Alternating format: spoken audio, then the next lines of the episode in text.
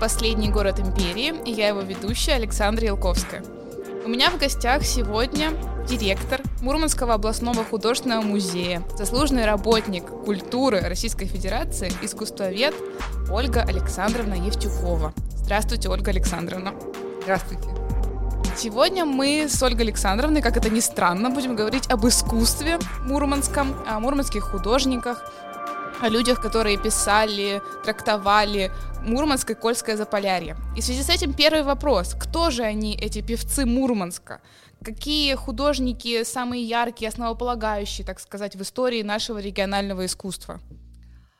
Ну, поскольку их много, они разных поколений, разных направлений, это действительно очень разные художники с узнаваемой манерой, Поэтому, если вы когда-нибудь увидите, а сейчас можно увидеть выставку, она называется «Мурманск», и это выставка из нашего фондового собрания. Я всегда радуюсь таким тематическим выставкам, потому что они позволяют нам э, показать работы, которые были написаны в 22 году, или они были написаны уже после Великой Отечественной войны. Ну, вот, вот ранняя работа э, на этой выставке Якова Камшилова написана в 1922 году. Он действительно а, один из первых певцов города Мурманска, потому что даже работая в архиве, в прокуратуре, он вообще очень талантливый человек. Он делал зарисовки, писал акварелью, карандашом, э, создавал вот как бы хронику Мурманска.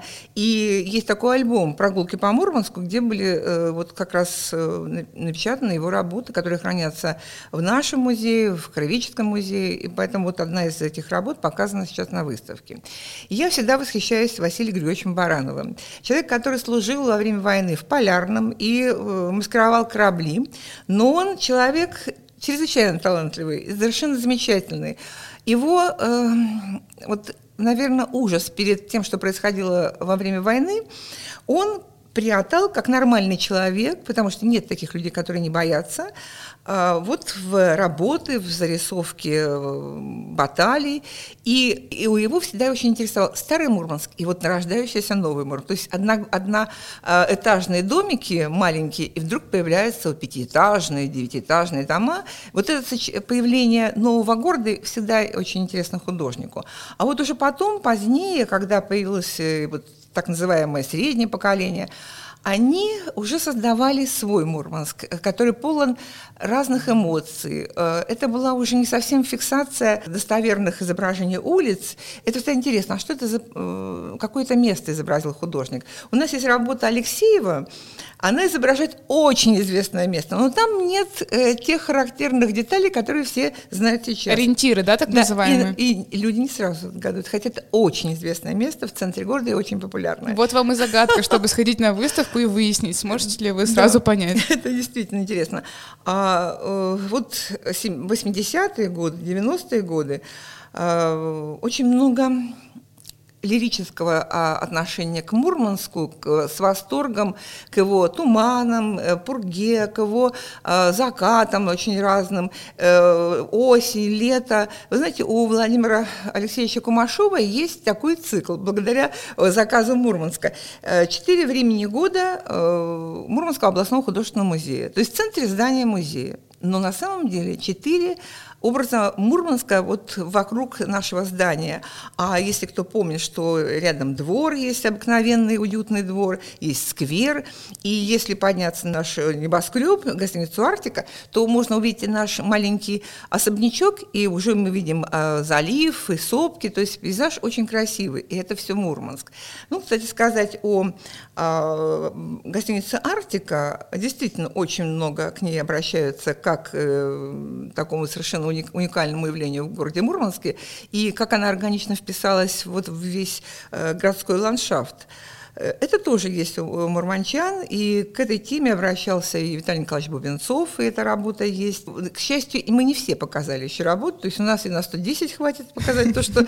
Запасы есть. Но я думаю, что к этому времени художники все равно будут писать работы. Но мне нравится, что а, парадных Э, вот таких портретов и изображений города очень мало, потому что каждый художник вот в каких-то маленьких подворотнях или в маленьких улочках э, видит э, очарование города. Особый уют, да? И величие этого города тоже, потому что вот э, Мурманск, город мой широкоплечий, Понимаете, это вот очень хороший образ.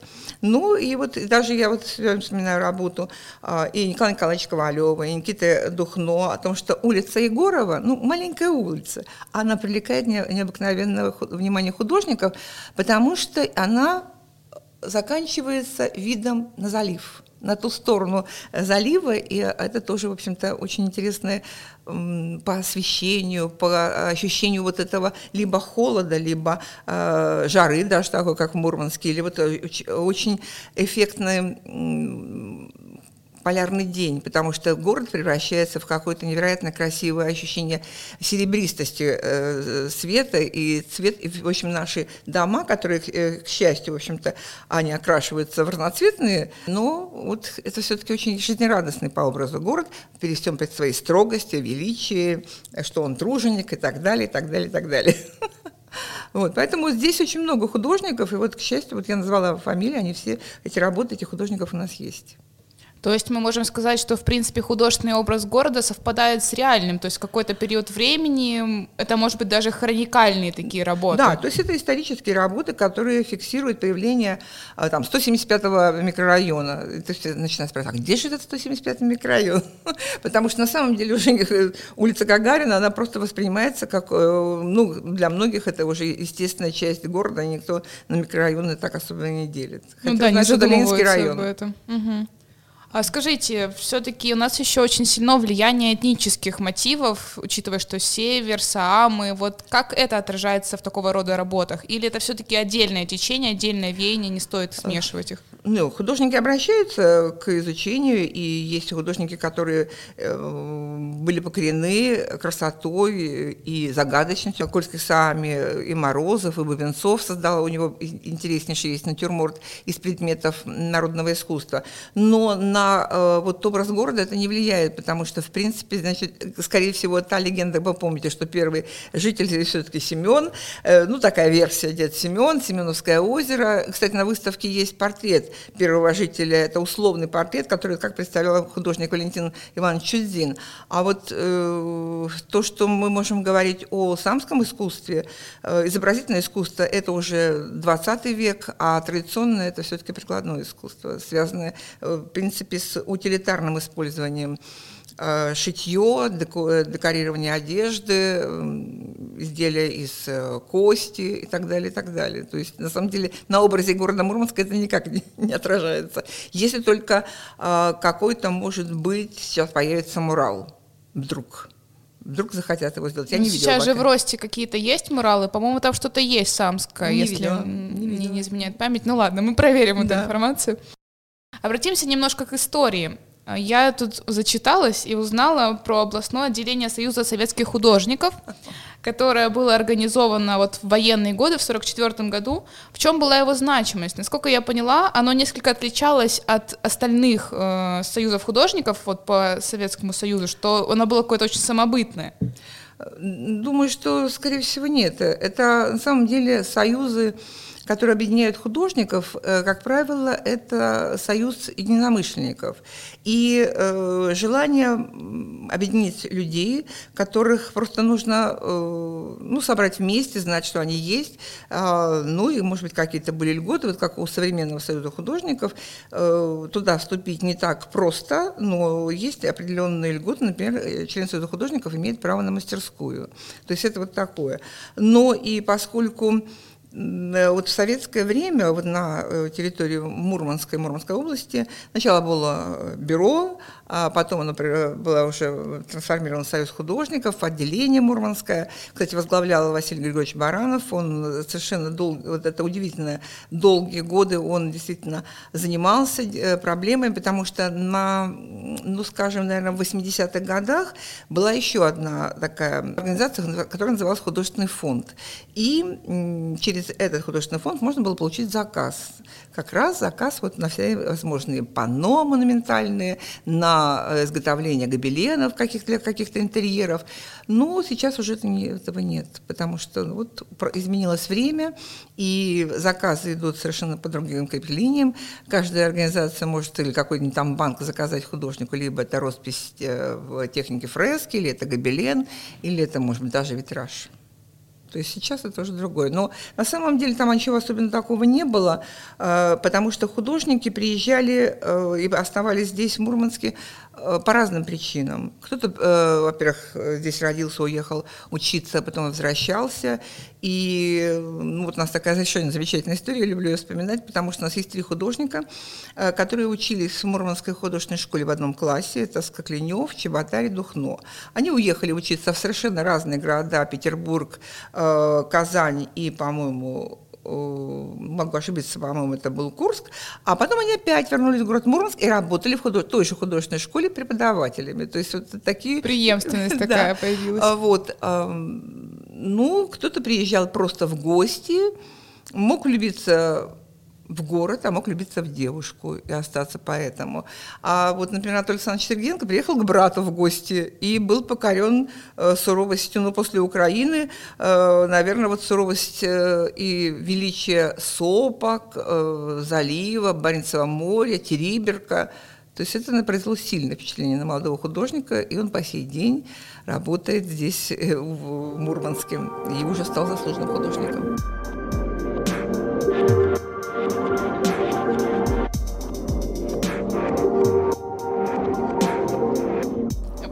Также к истории музея. Это самый молодой художественный музей в России, и дата его рождения считается 17 января 90 -го года. На Почему самом... именно тогда? Нет, на самом деле э, художники боролись, очень долго боролись, и даже был такой, такой был так сказать, бунт, э, Арви Иванович Хуттанин э, выступил, сказал, что он не будет показывать свои работы, пока не будет э, выставочного зала. То есть ультиматум выдвинул. Да. Он сказал, что в коридорах Краеведческого музея и областной библиотеки он отказывается показывать работы, действительно отказался и не показывал.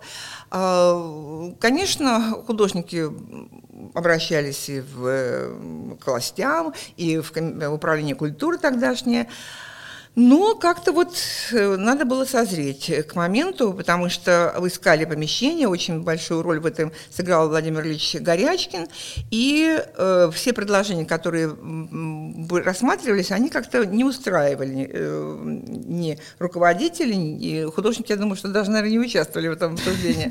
Но э, вот когда все взоры обрати, были обращены на здание ТПО, транспорта потребительского общества, которое принадлежало Октябрьской дороге, а, наверное, э, вот этот особняк, который, в общем-то, уникален, потому что это первое общественное каменное здание Мурманска, построенное в 1927 году в стиле конструктивизма. Он по сей день кажется очень изящно и красивым э, особняком.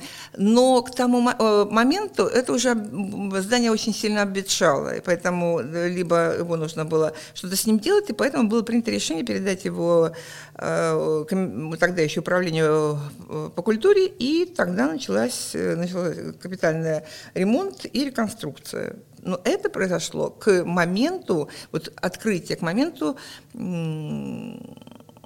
открытия выставки «Советский Север-7». Это был сначала выставочный зал. Это было 19 декабря 1989 года.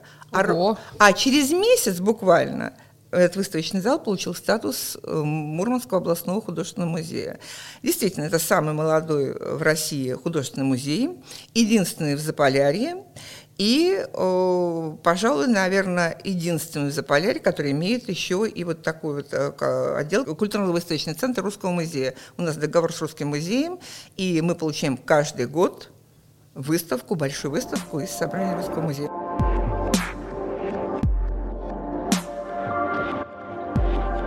30-е годы в Мурманске, как, в общем-то, в других городах, был создан Дом народного творчества.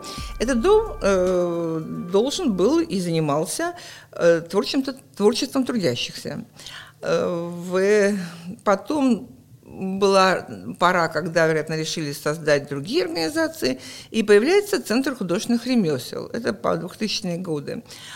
Э, и проработав, по-моему, 10 лет, он был тоже как-то под угрозой ликвидации, но полностью оказался под э, крылом э, Муромского областного художественного музея. И волей случая было передано вот это помещение на, на Книповиче.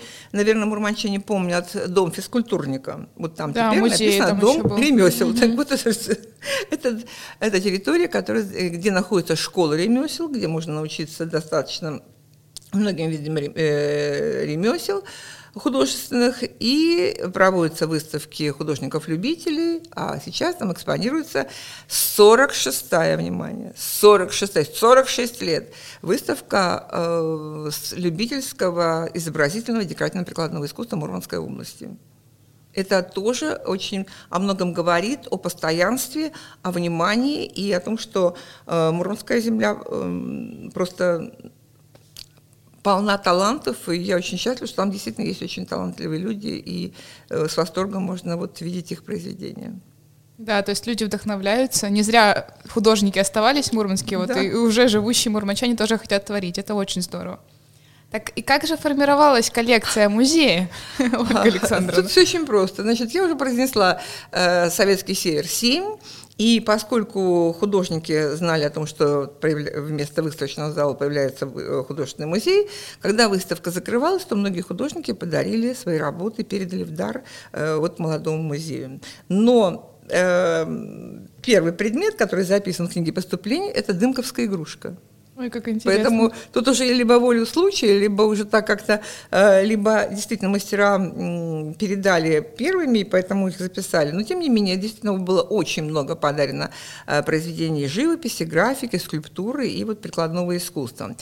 А вообще любой музей формируется дарами художников, их родственников, э, даже чужих людей. Вот, например, нам в, январе привезут картину из Московской области. Просто они решили, что по теме а, там морской пейзаж, э, им, ну, мы предполагаем, что это действительно Северное море какое-то, то нам просто передадут э, вот такой вот дар. А, Музей покупает работы, и, как правило, это работы мурманских художников. Вы знаете, у нас коллекция очень хорошая, и когда к столетию э, Мурманска мы возили сначала в Петербург, а потом в Москву нашу коллекцию и показывали ее в Центральном доме художников, который находится рядом с э, Третьяковкой, то это была достойная выставка, и нам сказали, что да, у нас очень хорошая коллекция, потому что, э, опять же, вернемся к мурманским художникам, практически все они приезжают из разных городов, из разной школы. То есть кто учится в Казани, кто в Петербурге, кто в Москве, кто в, э, э, в Курске, э, потому что это школы разные. Беда э, столичных художников, они учатся все, например, в одном институте имени Сурикова или, например, в Петербурге в Академии художеств. Иногда бывает, что вот эта вот похожесть очень чувствуется. На наших выставках видно, что они все очень разные, и это всегда радует. А, Мы Отличаемся, конечно, от многих наших даже вот э, соседей, от Петрозаводска, Вологды, Архангельска, тем, что, к сожалению, у нас не очень большой фонд и и иконописи, и 18 века, и 19 века, потому что когда уже вот был создан наш музей, к тому времени музейный фонд уже работы не передавал. Это как раз беда наша. Но тем не менее, вот то, что мы имеем, очень хорошо показываем и можем работать с, с любым фондом. У нас есть московские художники, петербургские, ленинградские, петербургские, мурманские художники, э, художники э, разных регионов, то есть Архангельск, Вологда, э, очень липецкие художники у нас есть. Ну, естественно, у нас есть а, иконы, но это иконы только из села Ковда. Кстати, о подарках и дарителях. Есть ли у музея меценаты? Ну, в таком, как вот в понимании мецената, у нас, конечно, нет, есть, конечно, например, Александр Александрович Васильев. Известный э, историк моды, э, театральный художник. Э, Вот он нам подарил уже больше десяти прялок. Он нам э, подарил работы своего отца, э, дарил э, свои работы, и э, поскольку он человек достаточно щедрый, вот он к нам приезжает довольно часто, а, а когда-то приезжал вообще два раза в год, читал историю э, моды. Вот, например, он едет в Архангельск, и в Архангельске в э, антикварном магазине видит вышивку XIX века. Он ее покупает и дарит нам. То есть это подарков э, Васильеву очень много. Есть, конечно, художники, которые, вот мурманские художники, Михаил Александрович Кирин, э, известнейший график, э, в свое время передал своих работ более ста. Ого. Но его уже сейчас э, уже опередил или как бы перекрыл его э, такое обогнал. достижение, обогнал, да, э, Сергеенко. Ну, вы знаете, Анатолий Александрович, я его вспоминала, вообще человек очень щедрый. А, однажды, открыв выставку к 8 марта, это был женский портрет, пастелью э, был созданный, он подарил просто всю выставку сразу. Это было 20 женских портретов. Ну, например, есть такое неписанное правило, что художник, когда делает выставку, а, как правило, мы не, он не платит за аренду зала, а он дарит одну работу музею. Передает, да. Да. Угу. Ну, кстати, вот недавно, вы знаете, была выставка из коллекции Малахова, Андрея Малахова. Нам он тоже подарил своей коллекции э, работу современного художника. Правильно, придерживается традиций. Здорово. Как хорошо, что у музея есть такие щедрые люди. Друзья. Да, друзья.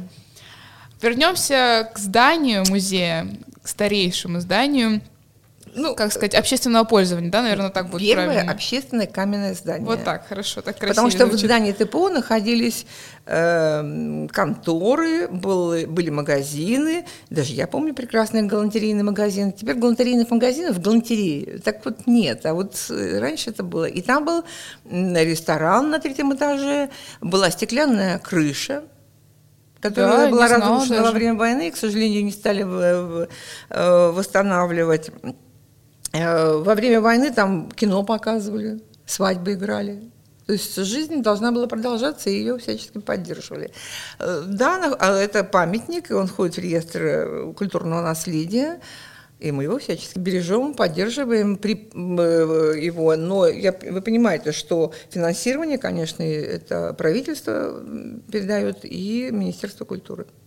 Ну да, в связи с этим вопрос, насколько тяжело вообще в уходе это здание? Все-таки определенные должны быть и температурные режимы, и там реставрация, не говоря о ней. В общем, очень много аспектов.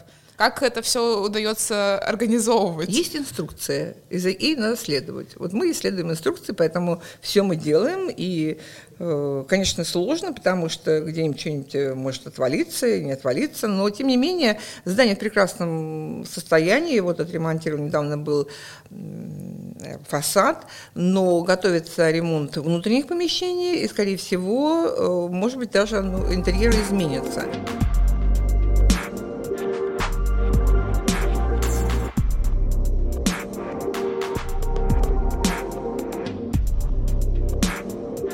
Как формируется перечень выставок, которые будут проходить в городе? А, ну, прежде всего, конечно, это юбилейные даты. И вот в следующем году у нас будет 80, 85, 90, 100, 110 и 115. То есть вот такие у нас юбиляры. Э, формируется, как я уже сказала, э, тем, что Русский музей дает каждый год выставку. У нас есть такой замечательный и мною любимый очень проект «Простые вещи». Вот веер.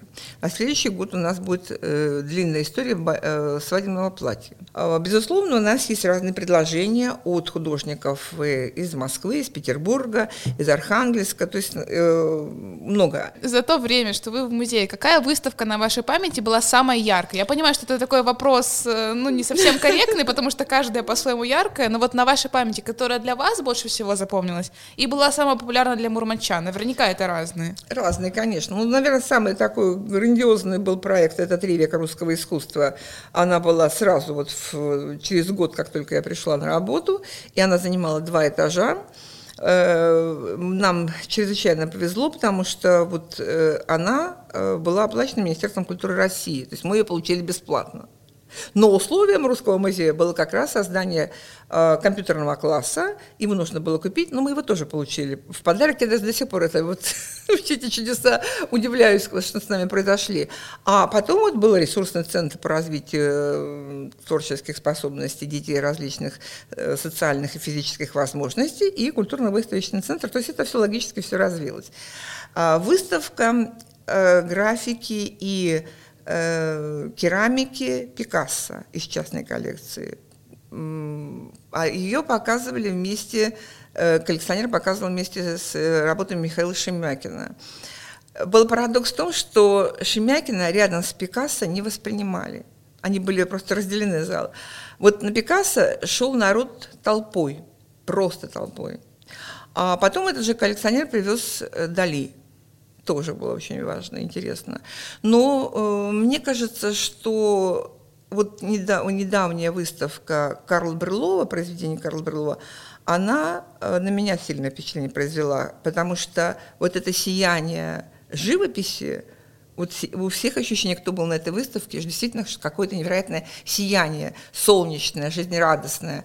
Эм, и Русский музей э, нам дал очень большое количество живописи, хотя сама выставка называлась «Карл Брюлов и его ученики».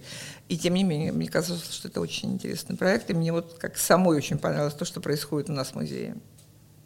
Ну, вообще-то вы правильно сказали. Каждая выставка, она э, много забирает сил, энергии, любви. Ну, и поэтому это каждый раз э, что-то новое, интересное. Мне единственное жаль, что наши слушатели не, не видят, как у вас горит глаз каждый раз, когда я ой про музей, и про музей, и Ольга Александровна прям расплывается. Приходите это очень здорово. Когда человек так горит своим делом, это вот... Надеюсь, что вы это услышите.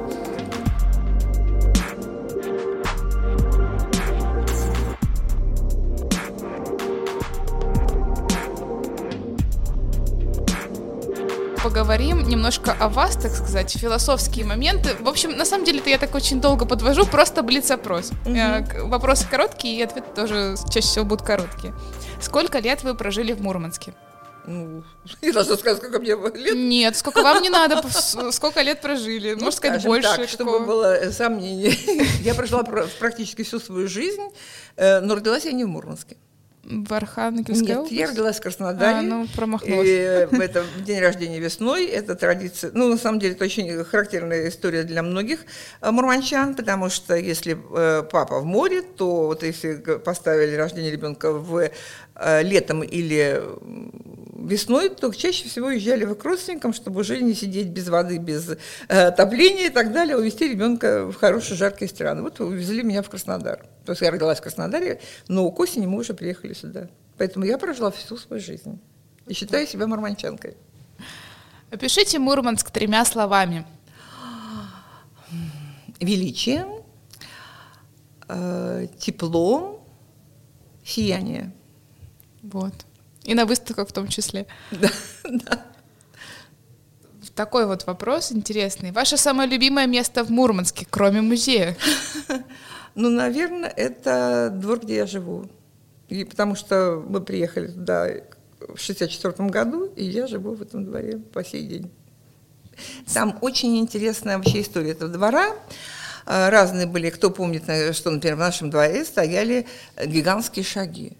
То есть, понимаете, это вообще... Ну, это детская площадка, да, ну, какая-то? Это не детская площадка, это такая конструкция, которая вообще, я думаю, боже мой, сейчас бы я, наверное, своих детей уже Ой, расскажите, бы. что же это Но такое? это огромный стол, к которому привязаны э, канаты с петлей, в эту петлю садились и вот катались, как на карусели. А, это качель такая, ну, что ли, когда крутится? Ну, ты сама разбегаешься, называется гигантские шаги. Ух, не, не видели жуть. даже. В нашем дворе э, совершенно, особенно вот в полярный день, невероятное вот это серебристое сияние, и я каждый раз думаю, наверное, именно такое серебристое сияние увидел Коровин и сказал о том, что не надо никуда ездить, надо ездить на север и писать Россию тут. Так что это любимое место. Вопрос такой, а мурманчане они какие? Ой, мурманчане очень разные, конечно, но мне повезло, что я видела мурманчан э, и знаю таких добрых, отзывчивых, заботливых, гостеприимных. Э, несмотря на то, что как бы они не были заняты, они всегда остановятся на улице и, и скажут, куда бежать и где находится библиотека. А, и, в принципе, вот мне повезло, я видела именно таких, э, вижу, и меня окружают именно такие мурманчане. Вот так, подобное притягивает подобное, как говорят. Ну, спасибо. Ну и последний вопрос. Полярный день или полярная ночь? Ну, в меру полярной ночи, конечно, полярный день. Ну, полярная ночь тоже, в общем-то, красиво. Хотя, вы знаете, э, вот я э, люблю, меня не, не, пока еще не пугает полярная ночь, но мне кажется, очень мало освещения стало. Поэтому в нашем дворе его нет. После ремонта наших красивых фасадов э, мы теперь боремся в нашем дворе, чтобы включили нам фонарики. Надеюсь, Но у что... нас есть двор, где меня потрясло. Это дом э, справа, если мы с проспекта мы справили, дом на, э, от памятника Ленина. Там во дворе стоят фонари. Там как на проспекте, мне кажется, они конкурируют с проспектом. Я восхищена. Там вот в этом дворе можно ходить, как раз вот э, дом, где кафе «Лето», Потрясающе. Вот так вот, что удивляет людей на улице? Фонари. Ну, если полярная ночь, то, конечно, вы знаете, я хочу вам сказать точно, когда меня раньше спрашивали, ну, как вы там живете в полярную ночь? В Мурманске всегда, всегда было освещение. И вот ты и ходишь, ты не ощущаешь, что ты ходишь по тьме. Хотя я однажды, когда мы поехали в командировку, и у нас сломалась машина, не доезжая до Лавозера, и вот тогда я поняла, что такое полярная ночь. Это действительно была ночь, звезд не было, а была такая вот кромешная тьма и мерцающий снег.